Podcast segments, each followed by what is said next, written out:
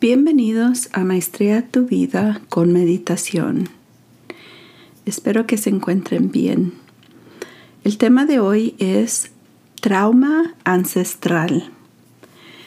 Cuando nosotros nacimos, no teníamos ni idea qué información tiene nuestros genes de los dos padre y madre antes de concebir a los hijos ya vienen con no solamente lo físico, lo genético, sino también la energía, las tramas por lado del padre y de la madre. ¿Qué cosas han ocurrido en las vidas de los bis o tatarabuelos? Lo único que podemos entender es los hábitos que nosotros tenemos. Hay una historia de una familia, no sé qué cultura es, pero quizás lo han escuchado. Si me estoy repitiendo, si ya se los conté, déjenles recuerdo. Había una señora que cortaba el jamón antes de, cortaba un buen pedazo del jamón antes de meterlo al horno. Y así lo hizo ella porque su mamá lo hacía así y eso se lo pasó a su hija y la hija de su hija, la nieta, le preguntó a su mamá, Ma, ¿por qué cortas el jamón así antes de meterlo al horno? Y le dice, pues no sé, mi hija, le preguntó a mi mamá. Y ella le pregunta a la abuelita y la abuelita le dice, pues no sé, déjale pregunto a mi mamá. Y le pregunta a la bisabuelita y ella le comenta, bueno, dice, yo lo cortaba porque el sartén que yo tenía para hornearlo era muy pequeño y es la razón que yo cortaba el jamón así. La cosa en esta historia es de que muchas veces continuamos con hábitos sin pensar por qué, hasta que la nieta le preguntó a su mamá por qué ella hacía eso. Fue cuando empezaron a preguntarles a la abuela y la bisabuela qué es la razón que cortaba ese jamón. Si nos ponemos a pensar cuántas cosas qué hábitos tenemos ahorita que son automáticamente y no nos detenemos un poco para reflexionar o para preguntar si todavía tienen a sus padres, sus abuelos. Ahorita es el tiempo para preguntar muchas cosas y también saber qué son las cosas que yo sé que yo hago y los hago porque yo los observaba en mis padres. La trauma ancestral tenemos que usar la técnica de la meditación para estar consciente de qué es lo que uno hace y por qué lo hace uno. Hay muchas cosas que uno no va a llegar uno al raíz de la causa, pero podemos sentir energéticamente mucha trama del pasado. Como yo les había dicho, yo vivo en los Estados Unidos y en los Estados Unidos hay mucho, hay mucha trauma de los indios nativos de esta tierra, el trato que ellos recibieron, los prejuicios les quitaron su cultura, su lenguaje, su hogar. Y cuando nosotros pensamos en todas las personas que han llegado aquí a este país, todos somos inmigrantes. Pero por alguna razón, unos de los inmigrantes que han llegado aquí piensan que ya se han dueñado de todo y yo, desde que yo estaba en la escuela, yo no me sentía parte de esta sociedad. Hasta la fecha, todavía batallo en sentirme parte de esta sociedad. cada trabajo que yo he tenido, poco a poco me he adaptado a diferentes razas y muchas personas, así como en cada raza hay muchas personas que son muy déspotas, muy este, juzgan a las personas basadas al color de su piel. Y cuando uno solamente se enfoca en cómo lo están tratando a uno, no puede uno estar a gusto. Mis hermanos y mis hermanas creo que ya saben, entienden cómo yo me siento, porque si yo no me siento a gusto ir a un restaurante o una fiesta o a un sitio donde yo no conozca a las personas, y quizás ustedes piensen, pues cualquier persona se sentiría así. Pero cuando uno no se siente parte, y esa es parte de la trauma, la trauma la lleva uno dentro cuando uno siente que no es parte de un grupo. Cuando uno vive en otro país, ya se siente uno como un extraño.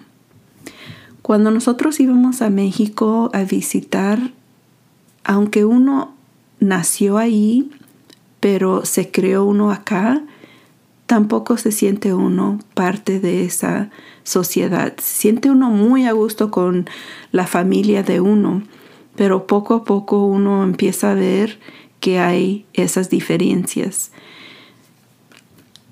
¿Y cómo nos afectan? ¿Cómo nos afectan esas experiencias?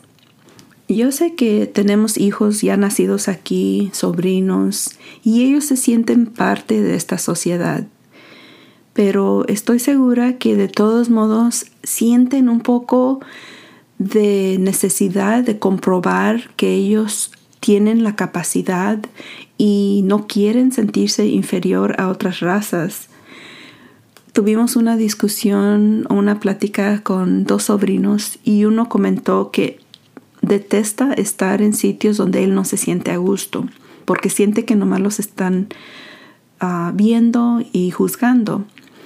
Y el otro sobrino dijo, pero no puedes dejar que esas cosas te afecten.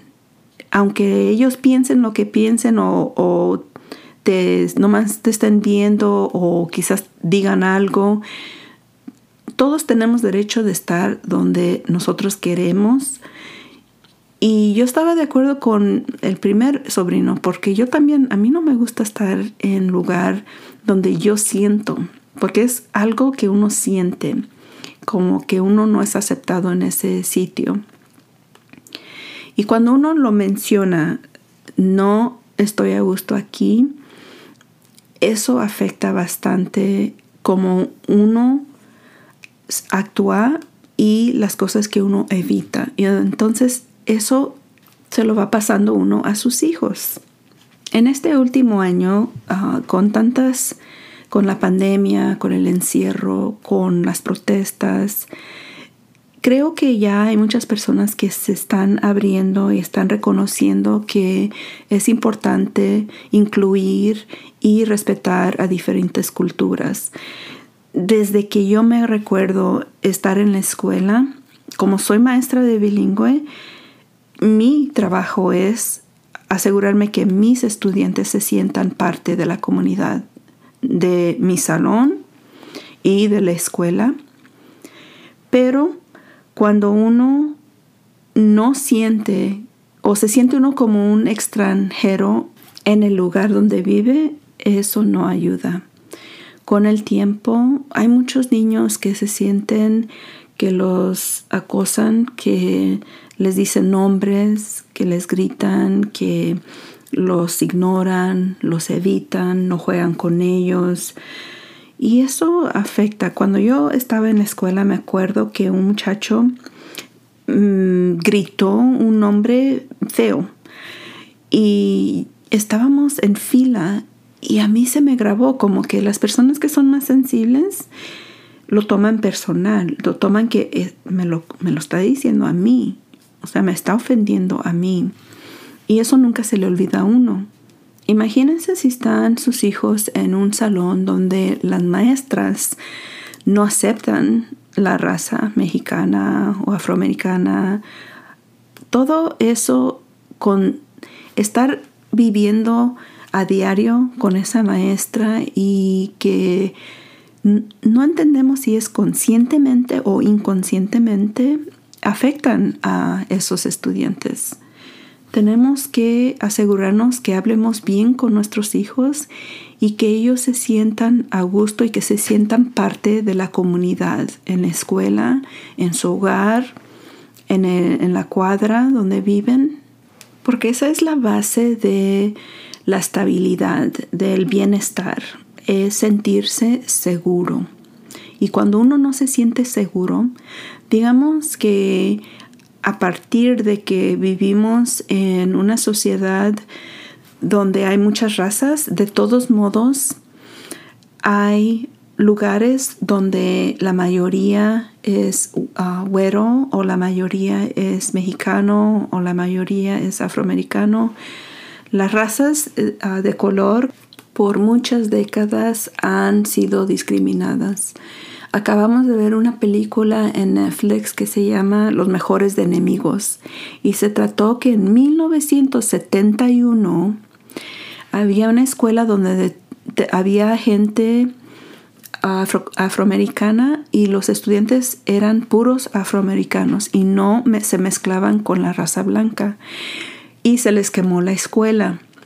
Y tuvieron que tener un debate en el pueblo porque los güeros que eran personas muy racistas no querían aceptar que los afroamericanos fueran a la misma escuela que sus hijos.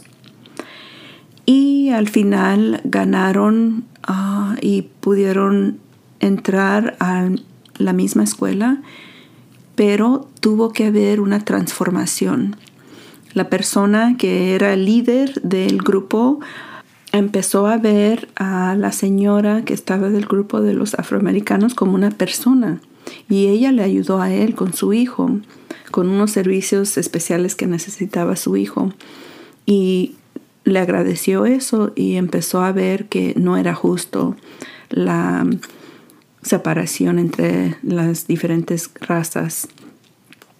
Pero para eso tenemos que interactuar. Yo tengo varias amigas de diferentes razas y si uno no se hace uno amigo de las personas de otras culturas, nunca puede uno llegar a tener una buena relación.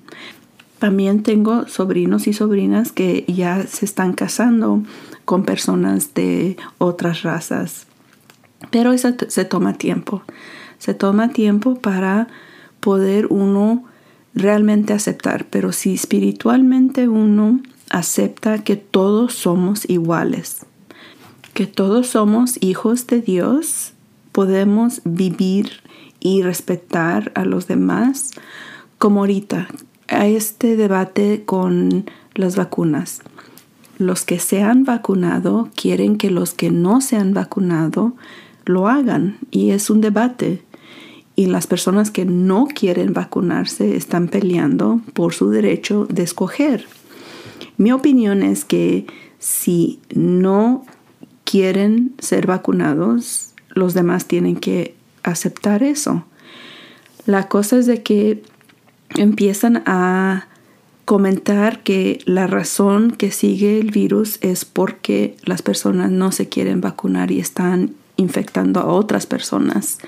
Desafortunadamente no estamos seguros las consecuencias de este virus, cuánto vaya a durar, pero creo que la generación de hoy, los jóvenes que están viendo cómo se están comportando los mayores, es importante reconocer que si no aprendemos a tener un diálogo, a respetar, a ayudar lo más que se pueda protegerse, cubrirse, tratar de no estar en sitios muy apretados, tratar de, si se sienten mal, no salir, um, hacerse los exámenes necesarios para ver si tienen el virus en su cuerpo.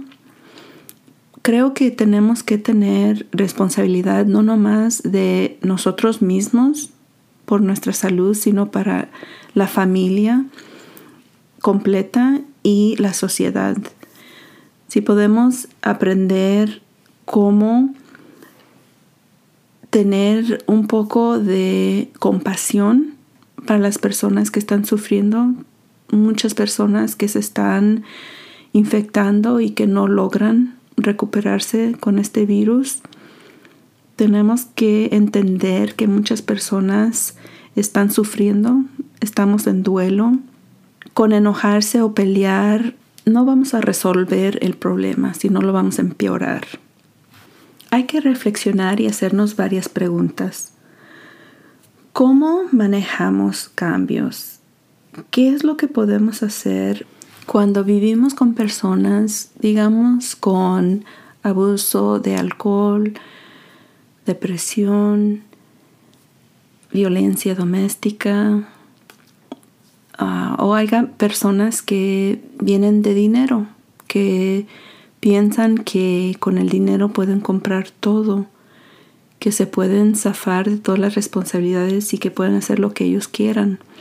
Desafortunadamente en este país, muchos de los estados del sur que eran parte de México, en algún acuerdo político, ya sea que se los compraron o se los quitaron a México, uno nunca sabe pero esas son las cosas que le mencionó, que cuando las personas que tienen mucho quieren más y las personas que tienen muy poco y que batallan para trabajar, para mantenerse, simplemente para vivir, tener un techo, comer, eso no es justo.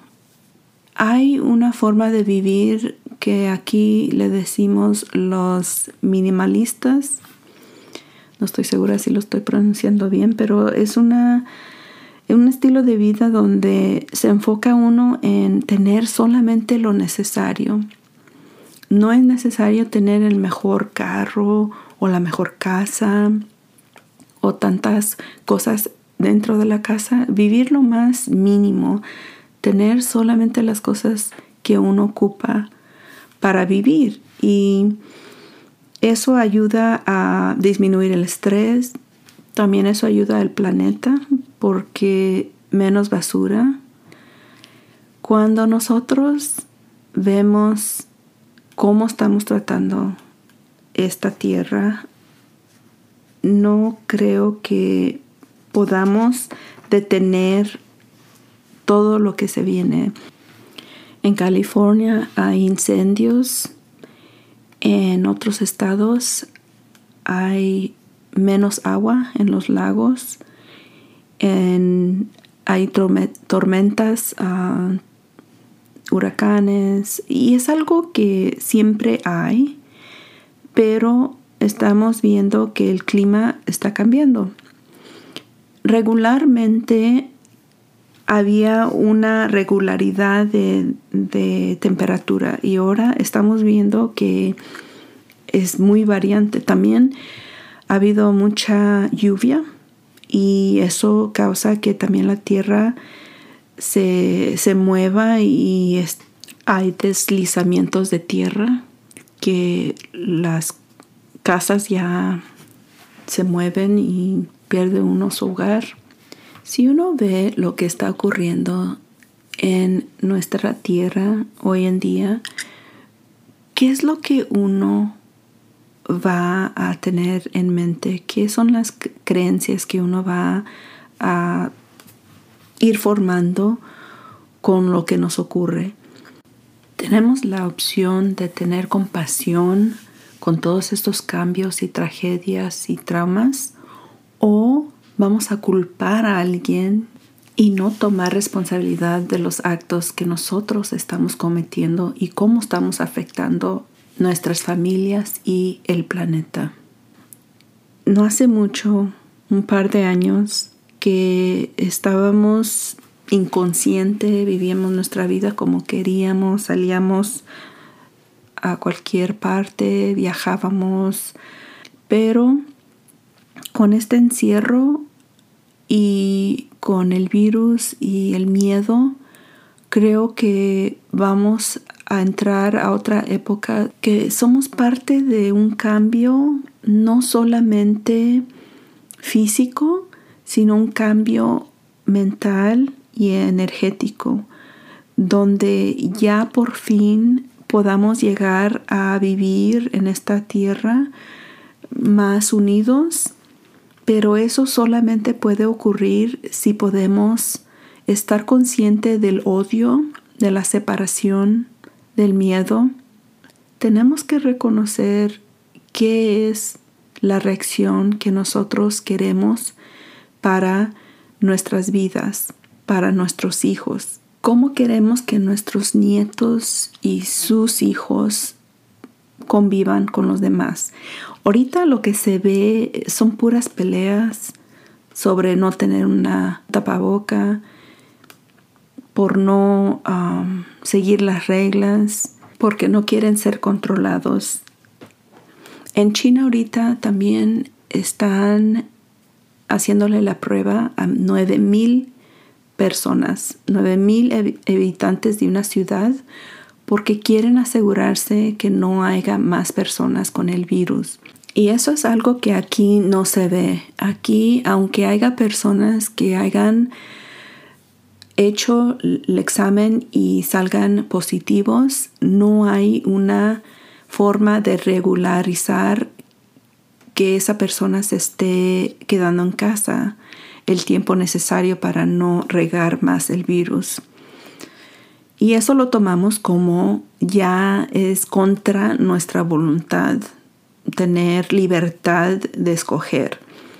Si es algo que es para el bien de todos, no podemos controlar lo que hagan las personas, pero si la persona puede ser un poquito menos egoísta, y reflexionar y tener compasión por todas las personas que ya son mayores o que tienen condiciones médicas que no puedan sobrevivir este virus. Yo creo que hasta que les afecta a ellos es cuando empiezan a ver, ah, esto sí, sí es real, sí está ocurriendo, y pero ya es muy tarde. Hay que pensar en nuestra familia, no nomás las personas que son de nuestra sangre, sino la familia global, la familia de toda la tierra, porque eventualmente todo nos va a afectar. Nosotros nunca hemos ido a China, pero lo que ocurrió allá ya está en todo el mundo y ya vivimos en una sociedad donde rápidamente podemos darnos cuenta de lo que está ocurriendo alrededor del mundo. Espero que con la práctica podamos ser más conscientes y que también lo podamos transmitir a nuestros hijos para que ellos también sean más conscientes y más amorosos con ellos mismos y con los demás. Muchas veces tratamos a las personas de, de nuestra familia peor que los amigos o rechazamos ciertas personas por ser de otro país o por ser de otro ah, color de piel. Hay que fijarnos los comentarios, las burlas, el miedo. Todo eso tenemos que estar más conscientes y detenernos en seguir ese patrón de racismo porque esa trauma se las estamos causando no nomás a las personas que están escuchando y que están sintiendo el no aceptarlos, también les están enseñando a sus hijos que está bien tratar a otras personas en esa forma. Para terminar, quiero compartirles una meditación que mi nieta hizo y le pedí que lo grabara porque un día llegué del trabajo y me senté en el mueble y empecé a tomar respiraciones y ella empezó a, guiarme en una meditación y me gustó mucho y le dije que me lo grabara por favor y con el permiso de su mamá quiero compartirles. Les voy a traducir aquí lo que mi nieta está expresando. Es en inglés, pero quiero que escuchen su voz. Me encantó cómo lo hizo. Primeramente les pide que observen su respiración, cómo entra y sale. Y les pide que piensen en sus sentimientos y que observen sus pensamientos. Que también esto que lave todos los malos pensamientos. Que respiren profundo y que se tomen dos minutos para relajar y estar en silencio esta meditación corta, pero después de escucharla, traten de mantenerse en silencio el tiempo que ustedes puedan y los espero la próxima semana. Breathe in, breathe out. Think about your feelings. Think about your thoughts. Think about how your day was. to wash away all the bad thoughts. And then breathe in and breathe out. Now take two minutes to relax of silence.